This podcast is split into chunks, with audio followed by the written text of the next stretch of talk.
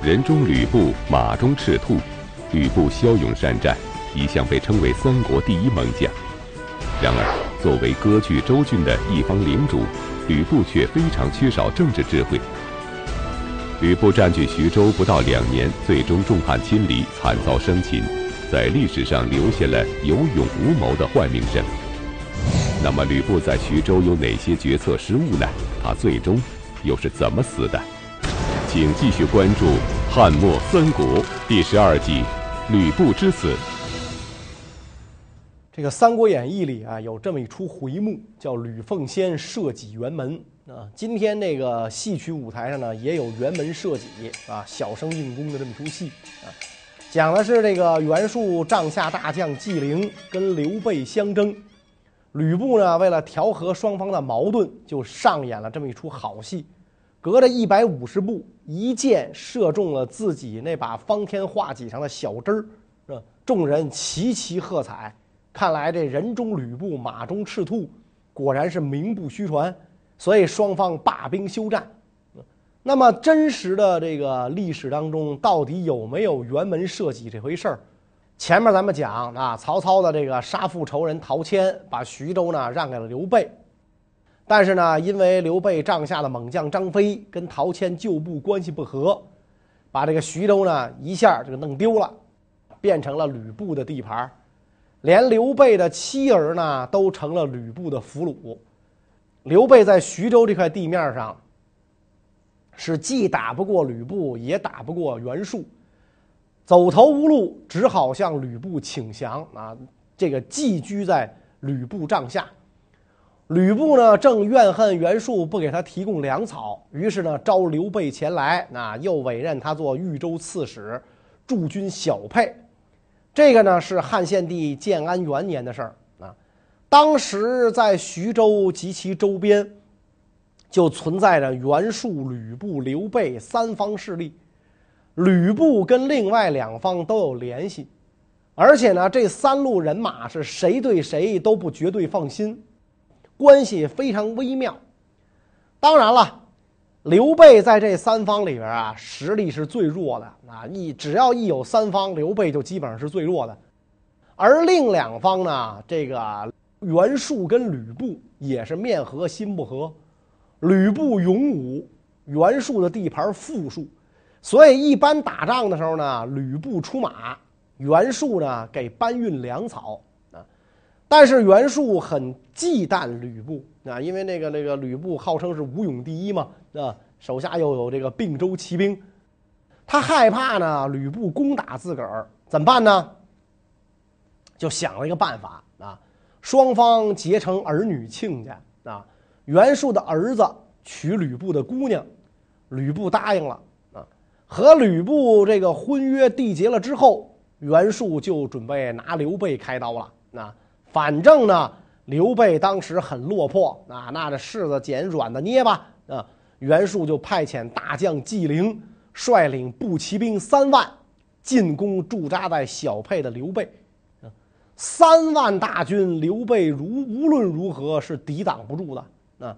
再者说呢，刘备当时在吕布的地盘上，怎么着，吕布也算是自己的大哥，那出了事儿找大哥。所以这个刘备就赶紧向吕布求救，大哥，你看你亲家派人打我来了，你可不能坐视不管。吕布呢还明白唇亡齿寒的道理，如果刘备要是完了蛋，那么袁术就会跟其他势力联合起来对付自己。什么亲家呀，根本就靠不住，还不如扶持刘备，达到一种力量的平衡。所以，吕布赶紧率步骑兵一千多人，急忙忙赶往刘备驻扎的小沛。啊，别看吕布啊带来的人马不多，但是提起吕温侯的威名，纪灵还是很肝颤的。一听说吕布前来，就赶紧收兵回营，不打了，看看情况再说。吕布驻军在小沛城外。纪灵呢，派人来请吕布，吕布就前往纪灵营中啊，邀请刘备一同赴宴啊。三国演义》里讲呢，说这个纪灵看见刘备来了，是扭头就走。那，吕布拦赶紧上前一把扯住，然后纪灵就问吕布：“啊，说你是要杀我，还是杀大耳贼刘备？”吕布就对纪灵说：“我谁都不杀。刘玄德那是我弟弟，我罩着呢。现在呢，他被你们围困，我得救他。但我这个人呢，生性不喜欢和别人争斗啊，只喜欢化解别人的争斗，所以让手下的这个军士来把铁戟竖立在营门。如果我一箭射中了戟头旁边的戟枝儿。”你们就要各自罢兵，如果不中，任你两家摆战场。说完之后，把这个戟竖的那儿，吕布拉满了弓，嗖的一箭正中戟之，啊！纪灵这帮人都大吃一惊啊！哎呦，将军真是天赋神威，这就是著名的辕门射戟。第二天设宴摆酒，然后刘备跟这个纪灵相逢一笑泯相逢一笑泯恩仇。各自班师啊，这是评书演义里这么讲啊。历史的真实是怎么样？不知道。在吕布的调解之下，刘备避免了一场刀兵之灾。正是根据这段史实，小说家创作了辕门射戟的精彩故事。然而没过多久，吕布却突然变脸，亲自率军攻打刘备。这究竟是什么缘故呢？刘备在小沛。聚合了一万多人的一支部队，让吕布很不爽。没有一个老大喜欢自己的小弟势力比自己大的。好你个刘备啊！啊，你整这么多人马干啥？莫非想重新夺回徐州城不成？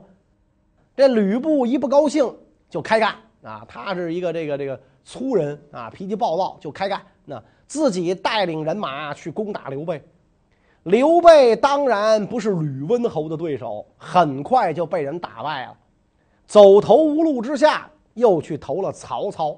所以大家伙看这刘备到这个时候已经跟过多少大哥了啊？这个这这个，其实他这个呃比这个吕布跟的人多多了啊。刘备来投，让当时在河南许昌的曹操啊非常高兴啊。曹操对这个刘备的待遇优厚啊，让朝廷任命他为豫州牧。这个时候是实打实的了，啊，官名是实打实的了，但是呢，这个地盘是没有啊。有人就对曹操讲了啊，说这个刘备有英雄大志啊，这家伙不是池中之物，如今趁他穷困来投，不如趁早把他除掉，否则是必有后患啊。曹操听了这话之后，犹豫不决，就去征询大谋士郭嘉的意见。郭嘉说呢，这个这种说法是对的啊，确实应该把刘备啊赶紧干掉。但是您兴起义兵，为百姓除残去虐，诚心诚意招募天下英雄豪杰，还唯恐他们不来呢。那如今刘备有英雄之名，因走投无路前来投奔，如果您把他杀掉。将会使您呐得到谋害贤才的恶名。如果要是这样，有才智的人士将会心生疑虑，改变心意，另选主人。您还能跟谁一起去平定天下呢？嗯，因为除去一个人的祸患而失去天下人的期望，这是关系今后安危的关键。您要好好考虑考虑啊。所以郭嘉这一番话一说完，曹操心里啊转了一个个，嗯，是吧？你说的对，所以拨给刘备一些军队供应粮草，让他呢仍然在这个小沛附近驻扎，集合被击溃的残部，准备与吕布对抗。得到曹操帮助的刘备，那就很快又回到了小沛一带。汉献帝建安二年，发生一件大事儿，什么大事儿呢？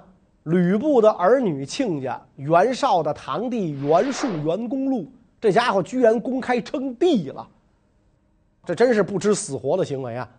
咱们讲东汉开国的时候啊，刘秀啊靠这个谶纬之说当上皇帝的，所以这个谶纬之说呀，在东汉是非常流行啊，预言呐啊，这东西很流行。袁术的那个时代，民间流行着这么一句话：“代汉者当屠高。”袁术认为啊，这句话中的“图”跟自己的名字“术”和表字“公路”相应，并且呢，认为自己袁氏的祖先出于春秋战国时代的陈国，是舜的后代。舜呢是土德，就是黄色的；汉是火德，是赤色的。这个以黄代赤，以土代火，这是五行运转的顺序。所以这个。通过这些个想法，袁术就有了篡位的打算啊！早在当年酸枣联军攻打董卓的时候，袁术就有异心啊，所以他当时不同意立立刘虞为帝，不是因为他忠于献帝，而是想自个儿当。后来听说这个孙坚得到了传国玉玺，袁术就扣留了孙坚的妻子，强行夺下了传国玉玺。袁术为了自个儿当皇帝，征求了很多人的意见啊，很多人都反对他称帝啊。现在这个汉史啊，气数未尽，您千万别这么干。您这么一干，就成了众矢之的了啊！绝对不要这个，别别别干这种作死的事儿啊！但是呢，袁术一意孤行啊。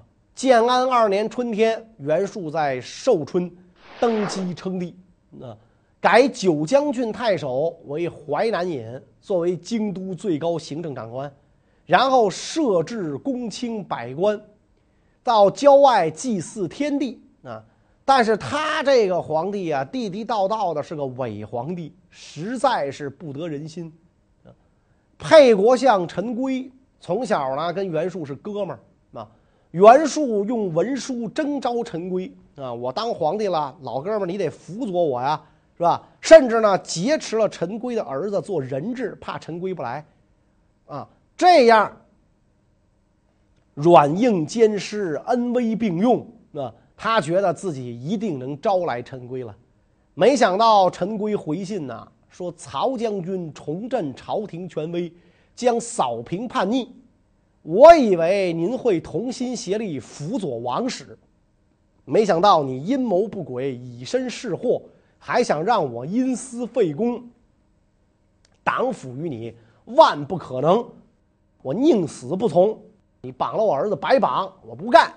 是？袁术称帝之后啊，就派使者呀，把自己称帝的事儿告诉吕布，并且呢，趁此机会要求迎娶吕布的女儿啊过门啊。吕布呢，就让闺女跟着这个袁术的使者呢。一起回寿春。就在女儿上路后不久，吕布忽然改变了主意，派使者迅速将女儿追回。究竟是什么原因让吕布出尔反尔，做出了悔婚的决定呢？拒绝这个袁术应招的这位陈规，担心。这么一来呢，袁术跟吕布的关系啊，就太密切了。如果徐州、扬州联合在一起，力量太强大，这可不是什么好事儿。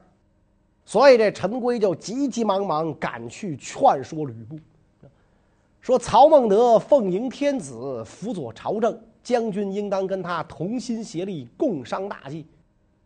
如今要是与袁术缔结婚姻呐，必然招来不义的名声，将会有危入累卵的处境。嗯吕布啊，也没什么脑子啊。这个谁说的？只要他顺耳，他就觉得有理。嗯，这个时候呢，他又怨恨袁术当初不肯接纳自己啊，所以一听，对呀，我不能跟这个袁术搅和在一起，公然悔婚。闺女都已经跟着这个袁术的使者上路了，吕布就派人把他追回来，拒绝了婚事，并且呢，把这个。袁术的使者啊，带上刑具押走，在这个呃街市上被处斩，人头挂起来示众啊。所以这个吕布实在是太二了，这么一干就公然把袁术给得罪了。吕布公开悔婚，袁术是万分恼怒。好你个吕奉先啊，那太拿寡人不当回事了。派遣帐下大将张勋，呃，和这个当初汉献帝迁都到长安时候的军阀韩先、杨奉联合，步骑兵数万，浩浩荡荡杀向下邳，兵分七路进攻吕布。吕布呢，采纳了陈规的计策，写信给韩先、杨奉，说二位将军亲自护送天子从关中出来，回奔洛阳。而我呢，亲自杀死董卓，咱们都是为国家立下大功的人。如今你们怎么能跟袁术一起做贼呢？啊，袁术这个建号称帝，他是国家的罪人，不如啊，咱们大家伙合力击破袁术，为国除害，并且呢，答应啊，把袁术的军用物资以及粮草全部送给他们两个。韩先、杨奉也是见财起意啊，接信大喜，改变了主意，跟吕布联合啊。所以，当吕布大军距张勋营寨百步之远的时候，韩先、杨奉突然倒戈，呼喊着一起冲向张勋营中。突然的变故导致袁术军四散逃命，吕布军队追杀袁术十多名将领，其他的也不是被杀死，就是落水淹死。袁术的大军几乎是全军覆没，吕布趁势与韩阳合兵一处，前往寿春，水陆并进，一路之上是烧杀抢掠，然后渡过淮河，来到北岸，留下一封辱骂袁术的信，然后撤回到淮河北岸。袁术亲率步骑兵五千人在淮河南岸炫耀武力，结果吕布的骑兵呢，在北岸大声嘲笑，啊，双方是。这个有本事你过来，有本事你过去啊！就就就跟那公公交车上吵架了，瞎骂了半天，然后各自撤回。袁术呢，虽然跟吕布闹翻了，啊，哥俩又悔婚又打仗，但是呢，俩人很有意思啊。咱们讲这都是利益的结合嘛。到了建安三年，俩人又勾结起来了。啊，袁术渐渐的也也恢复了一点嘛，啊，哎，元气又勾结起来，一起对付刘备。吕布派手下大将高顺、张辽去进攻刘备，俘虏了刘备的妻子儿女，刘备只好只身逃走。啊，看到刘备又失败了，曹操自己亲自去进攻吕布，行至半道，碰上了逃亡的刘备，一同驻扎在彭城。看到曹操大军亲自前来，谋士陈宫就给吕布出主意。说应当迎击他们，以逸待劳，无往不胜。但是吕布这个人刚愎自用，说咱们啊应该等着他们自己前来。啊，我要把他们赶到泗水当中淹死。这个时候曹操任命的太守陈登率广陵郡的士兵作为曹操的先锋，进抵下邳。吕布亲自率军屡次与曹操交战，结果全都打败了，只好退守城池，不敢出战。曹操就写信给吕布，啊，陈述利害，让他投降。吕布一看曹操来信劝阻，有点害怕了，啊，就打算投降。啊，陈宫这个时候说了：“曹操远来，事不能停留过久。”将军如果率步骑兵屯驻城外，我率领剩下的军队守在城内。如果曹军进攻将军，我领兵攻击他们的后背。如果曹军攻城，将军在外救援，不出一个月，曹军粮食吃光，我们再行反击就可以破敌。吕布觉得这主意不错，就打算呢留陈宫跟高顺一起守城。自己率骑兵截断曹军的粮道。啊！就在吕布采纳了陈宫的建议，准备截粮破曹之际，突然有人反对，破坏了陈宫的计谋，这让吕布失去了唯一的胜利机会，最终惨遭生擒。那么，到底是谁破坏了陈宫的计划呢？就在这个时候，吕布的媳妇儿站出来了。评书演义里说，应该这个是貂蝉啊，媳妇儿站出来了啊，说这个陈宫跟高顺一向不和，将军一出城，陈宫跟高顺必然不能同心协力守城，万一出了什么问题的话，将军要往哪里立脚啊？那而且曹操对待陈宫啊，就像父母对待怀抱中的幼儿一样。陈宫还舍弃曹操来投靠我们，你对待陈宫好没有好过曹操吧？你把城池交给他，抛妻别子，孤军远出。如果一旦有变，我还是你媳妇吗？是吧？言下之意，咱们不能相信陈宫。吕布一听这个。立刻就打消了计划。对，我不能听陈宫的，我不能出城把城池交给他，我信不过他。但是曹操大军围城甚紧呐，你不出城迎敌怎么办？吕布又厚着脸皮呀、啊，去向袁术求救。啊，袁术说：“怎么着？吕布还好意思向我求救啊？他当初悔婚不把闺女给我，理应失败。”他还好意思来找我？我呸！吕布的使者就说了：“您要现在不救吕布，可是自取灭亡。吕布要一灭亡的话，你可也要完蛋。”袁术一想，也是这么回事儿啊！当年连吕布都懂得唇亡齿寒，我能不懂吗？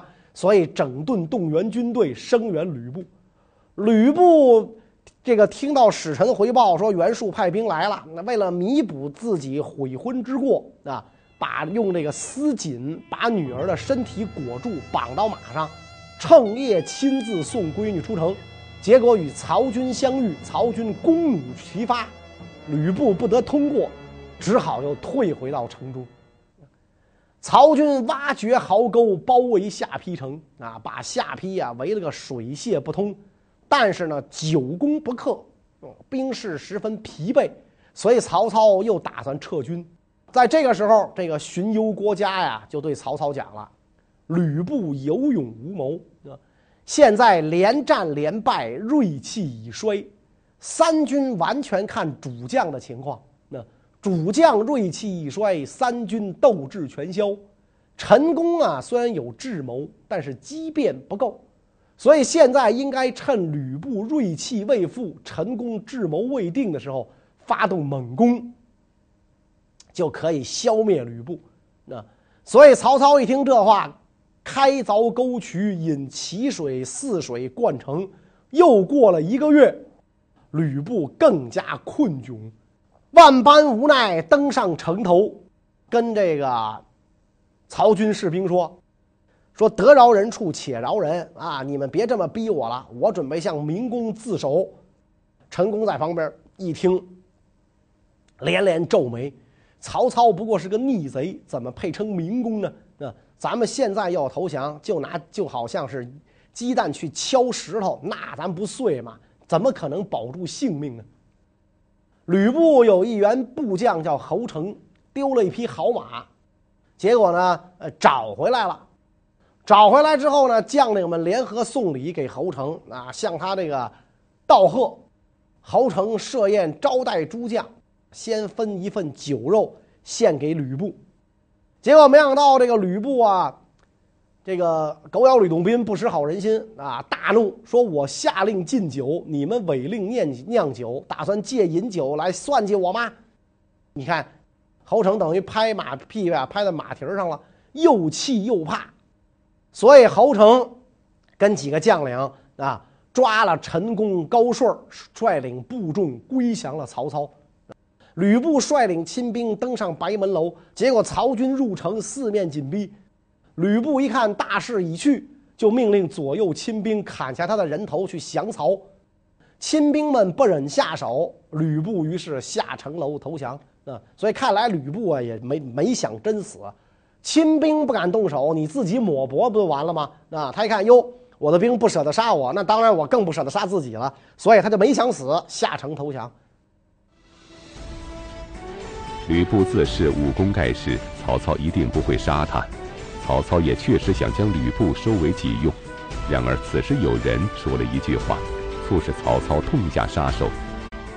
一代名将吕布就此丧命。那么，这个向曹操进言的人是谁？他到底说了些什么呢？吕布一见到曹操之后。就跟曹操讲：“哎呀，说从今以后啊，天下可就平定了。”曹操说：“此话怎讲啊？那你为什么这么说呀？”吕布说：“嗨，您顾忌的人呐，不过是我吕布。现在我已归顺，如果让我统领骑兵，您自统步兵，则天下无人能敌，是吧？所以吕布对自个儿啊，看的是很高啊。一回头，吕布看见刘备在座，啊，就跟刘备说：‘玄德啊，你现在是座上客，我是阶下囚，别忘了当初我可救过你。现在这绳啊，把我捆得太紧了。’”你让他们给我松一松，难道不能替我说句话吗？啊！曹操听完之后笑着说：“说这个捆绑猛虎可不能不捆紧呐！来，左右给奉先松绑。”左右过来，刚要给吕布松绑，刘备这个时候阴阴的说了一句话：“说这个明公，您难道忘了丁原和董卓的故事了吗？”哎呦，这一句话。说的曹操一身冷汗，是连连点头。对，对，吕布这小子脑后反骨，是酒后必反。三姓家奴跟谁反谁？跟丁原把丁原弄死了，跟董卓把董卓弄死了。这人我哪能收啊？推出帐外斩首。吕布一看命要丢了，气得瞪着刘备大骂：“好你个大耳贼呀！”你也太坏了！当年辕门射戟，我为你解围，你一点交情都不讲啊！骂声不绝就被推出去了。转过脸来，曹操跟陈宫讲说：“你平生自以为智谋深广，现在怎么样？被我逮着了吧？”陈宫啊，看着这个推出帐外的吕布，说：“哎，这个人不用我的计策，才落到今天的下场。如果他听我的话，未必能被你捉住啊。”我现在既已被擒，要杀要剐，悉听尊便，我不废话了。啊，曹操说：“你死了的话，你老娘怎么办呢？”陈宫说：“嗨，我听说以孝道治理天下的人，不伤害别人的双亲。我老母的生死啊，在你不在我。”曹操说：“那行啊，那那你妻子儿女又怎么办呢？”陈宫又说：“我听说施行仁政于天下的人，不灭绝别人的后代。”妻子儿女的生死也在你不在我，这一下把曹操给架起来了，曹操就没没有话说了。那陈宫说：“我但求速死，走出门外不再回头。”啊，曹操忍不住是伤心落泪。陈宫跟吕布、高顺全部被绞死，有的时候被处斩，头颅送到京师许都，当时曹操的所在的这个京城。